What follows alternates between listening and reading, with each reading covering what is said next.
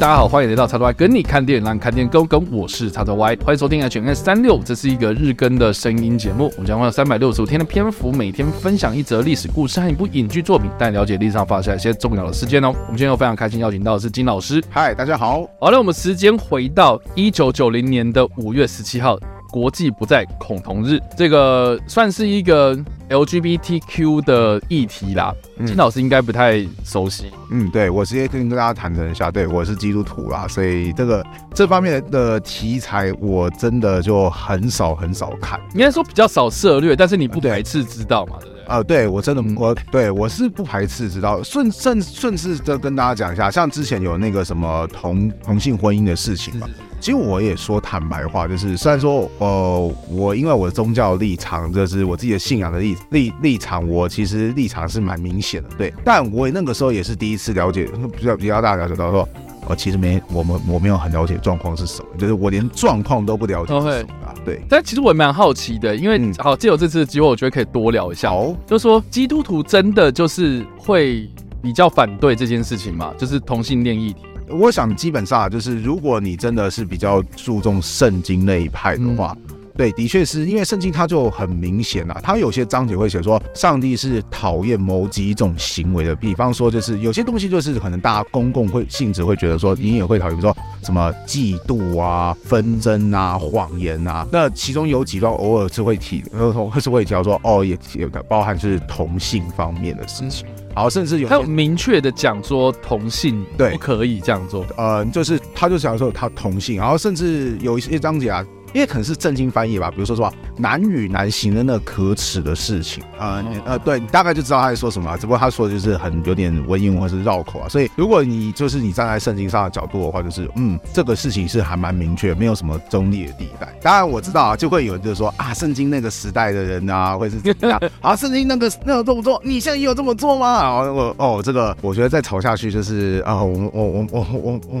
我不用这个样子。对啊，因为其实我有问过一些类似。的这个呃，他他他们的立场真的就是很鲜明，是啊，但是就是我有试图的跟他们了解过，嗯、就是说为什么他们的教会会这么的反对，嗯、就是同性恋这样子，是对，然后甚至是比如说我有问过说，哎、欸，为什么反对婚前性行为啊？嗯，嗯或者什么？那，你那个圣经里面到底有没有一段话，他说不能同性恋，不能婚前性行为？是。那他们给了我个解释，就是说，呃，就算是你不可能在古书里面讲到说网际网路，因为那个是现代人的用语，嗯，反正他们会用故事的方式，然后跟你讲说婚前性行为不行，这样子，就是他的意思是这样，嗯，所以蛮多都是后来的人去解释圣经里面这个故事里面的寓意到底在哪里。也的确是，我觉得我我觉得应该是这个样子，是，所以他们的解释，他们的教会的解释啊，不同教会都有不同的解释，还有对，几乎都是这个有不同的立场嗯啊，但是他的教会的立场就是，好像里面的某一个故事，他当时就跟我讲过，但是我忘记是什么，嗯，总之就是他因为这个故事，然后跟我讲说，然后他们是呃反对同性恋的这样子，嗯嗯嗯，对对，其实圣经有关于同性恋的记载还蛮早就出现的，因为圣经的第一卷书叫创世纪嘛，然后当中有个就是可能很多电影视作品会演到什么索多玛、俄罗、俄摩拉，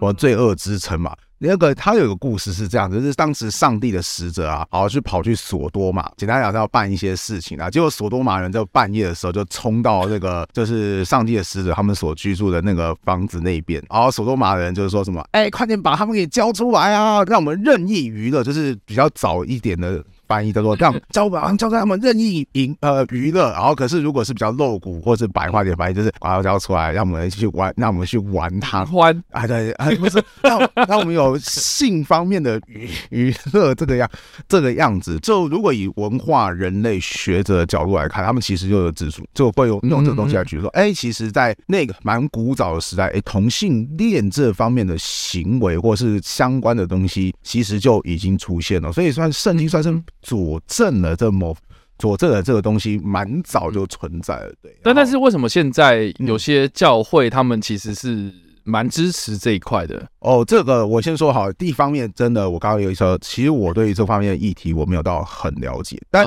有一方面的教会啊，就是他们的说法会说，哦，很多东西都在与时俱进啊。OK，比方说就是那个啊，我我希啊，希望不要，希望不要发生什么事情。好，好，你们要特别讲什么？好，简单来讲就是说，就是哎，你看旧约时代的东西，很多时候在新约时代是不是就好像那个。推翻了，那某某些教会就会做说，哎，你看那个圣经也是与时俱进啊。他说你现在哦，他们会不停的去修订嘛，呃，对。对，或是说那些教会就说啊，说不定现在与时俱进了。但是像我我呃，像像是我说，其实大部分的教会都会说，可是圣经就是那些东西啊，然后是。你不能就是自己额外再拿一些东西来解释，对啊。所以这个东西就在自己教，我说真的啊，教会界本身也也在吵，或是说也 有纠纷，那更别提就是。是教会还还会跟其他的，就是有关于就是同志议题这方面，就会有更大的纠纷。所以其实我每次这么说吧，其实我很害怕提到这个这个议题，因为我不想引起纠纷。但我承认，我承认一件事情，就是说我对这个议题其实我认识的非常的浅薄，然后有我想。慢慢的去认了解这样，慢慢去了解它。OK，好，反正我们就是，既然这次呃，就是提到了一个国际不再恐同日，那我或许我们就可以就这样子的一个节日，然后来了解一下到底是什么事情这样子。嗯，反正呢，就是国际不再恐同日呢，它就是从这个一九九零年开始哦，就是世界卫生组织 WHO 啊，就是我们现在很想去的那个地方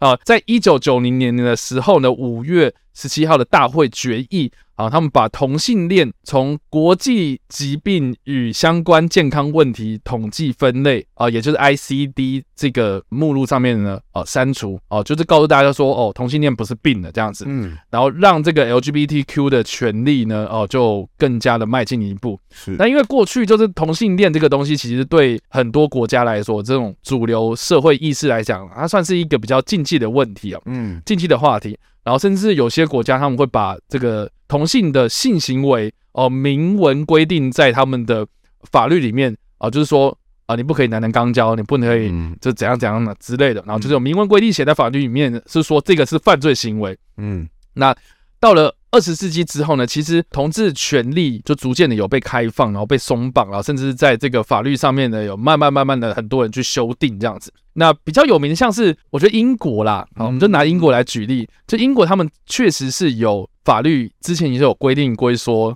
这个男男之间的性行为，他们有规定说这个是犯罪。那最有名的这个例子啊，像是。图灵就是因为这个条法律，然后被判处这个化学去世嘛。是的，然后甚至在古早一点，比如说。王尔德就是剧作家那个王尔德，他其实也是有被指控这件事情，然后有被判刑这样子。嗯，反正反正呢，国际不再恐同日呢，除了是因为 WHO 把这个同性恋从这个疾病的定义上面去消除掉之外呢，他们也希望说各国他们也可以开始针对这个议题呢，不管是从法律层面上面来讲，还是这个社会的这个关注上面来讲，哦、呃，希望大家能够关注这个议题，然后让这个同性恋 LGBTQ 哦、呃、可以正常化这样子。就是去罪化跟去这个疾病化的定义，这样，所以呃，世界各国就开始有不同的这个活动出现。那到了现在呢，就是呃五月十七号这一天呢，就是蛮多国家他们都会串联起来，就是说啊、呃，我们要国际不再恐同。嗯，对。那恐同这个字呢，其实也是一个专有名词。那后来也是有被一些心理学家所研究啊、呃，就是说有各种的那种恐慌症嘛。对，嗯嗯，嗯。恐恐症、密集恐惧症、密集恐惧症。啊，就是就是对那种密集的东西很有，就是很害怕。对，然后有些人可能会害怕针头，嗯，恐针症。啊，或是 什么有的没的，很多恐什么东西。是，那恐同就是害怕跟同性恋相处，嗯，这件事情，就是同性恋他们的权利逐步的开放之后呢，蛮多这个比较保守派的人士，他们可能会有一些心理上比较激烈的反应。哦，所以就是所谓的恐同这样子。那当然呢，这个国际不再恐同日，就是希望说能够打破这样子的刻板印象啊，或是以前呢对这个同性恋比较有这种刻板印象歧视啊，甚至是有些暴力或是不公平的行为啊，希望能够消除这样子。嗯，所以到现在还哦，就是我我觉得五月十七号的时候呢，应该会有蛮多的这样子的。讨论出现这样子，了解了解，对，说五月这个时间点，那我们这次要讨论的电影呢，呃，并不是这个国际不再恐同日的为主的电影呢，啊、呃，是我个人呢，嗯，我个人在看那个同性恋电影或者是 LGBTQ 题材的电影的时候呢，我一直都有一种刻板印象，就是说这种电影很很长就会你要消极嘛，或是比较悲观一点的那种调性？啊，就会说。说啊，我们同性恋好可怜呐、啊，嗯、哦，我们要争取我们的权利啊，嗯、然后这些人就被压迫啊，哦，对，当然就是历史上会有这样子的一些事件发生，但是呢，我们在这边推荐的电影叫做《骄傲大联盟》，它的调性其实是属于这个喜剧类型。哦，对，那我觉得蛮特别的，这个算是我看完之后我印象非常深刻，而且我也会大力的推荐大家去看的片子。然后他的主创幕后的团队就是《王者之声》啊，或是《铁娘子》那一个电影的幕后团队，然后帮他制作的这样子。了解。他的故事呢，呃，是在描述在一九八五年的时候呢，这个柴契尔夫人执政的时候，因为她是铁腕政治嘛，嗯，所以对这个英国的工会组织啊、呃，有很多的这种打压的动作，嗯，然后会造成很多这种比较基层工人的权利受损啊，或是这些他们开始反弹，所以就造就了很多当时有很多那种什么。工人开始罢工，就最大最大就是这种矿工啊，啊，当时这些煤矿煤矿的矿工啊，他们就是串联起来，就是一个所谓的全国大罢工这样子。对啊，他的故事哈、啊，其实在描述说英国的这个矿工罢工的热潮啊的这个时间点底下，有一个 LGBTQ 的权利团体，他们快要没有钱了，这样子，就是弹尽粮绝了，就是资源已经快没了啦，我们没有钱了，我们怎么办？我们要再继续下去啊，怎么办呢？他就异想天开，就说，哎，跟我们一样有同样处境的人，嗯啊。现在就是矿工罢工团体啊，